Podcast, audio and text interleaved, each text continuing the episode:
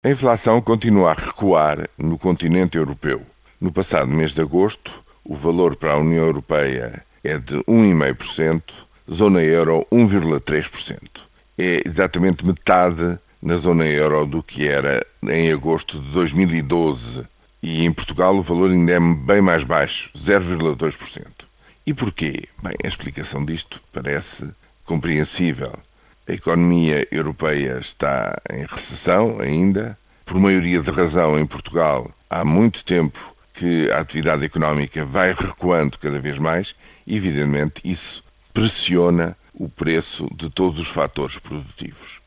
O problema, como sabem, do mandato do Banco Central Europeu é o de manter a estabilidade dos preços e entende-se essa estabilidade dos preços como uma inflação a médio prazo a tender para os 2%, um pouco abaixo de 2%, não mais do que isso, mas uh, a tendência neste momento é em sentido contrário. Não há qualquer pressão inflacionista nas economias europeias e por isso mesmo é que o Banco Central Europeu mantém as taxas de juro do euro a níveis historicamente mínimos e anuncia que os vai manter durante um longo período. O que evidentemente é bom para o, bolso dos consumidores, é bom para aqueles que têm empréstimos, visto que isto tudo se reflete depois nas taxas de juro que se tem que pagar, nomeadamente empréstimos hipotecários, etc. Mas é um sinal da fraqueza geral em que se encontra a economia europeia e, por maioria de razão, em Portugal.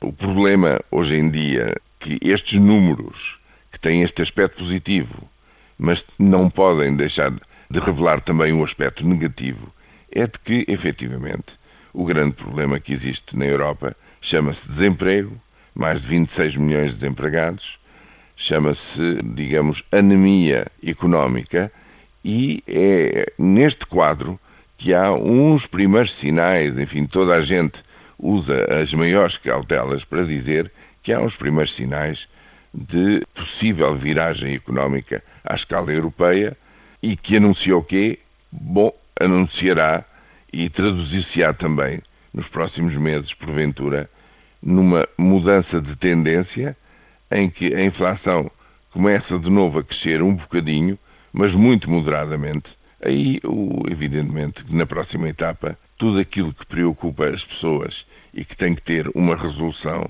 a pouco e pouco, evidentemente, é a criação de emprego, é a redução do desemprego, em particular o desemprego juvenil.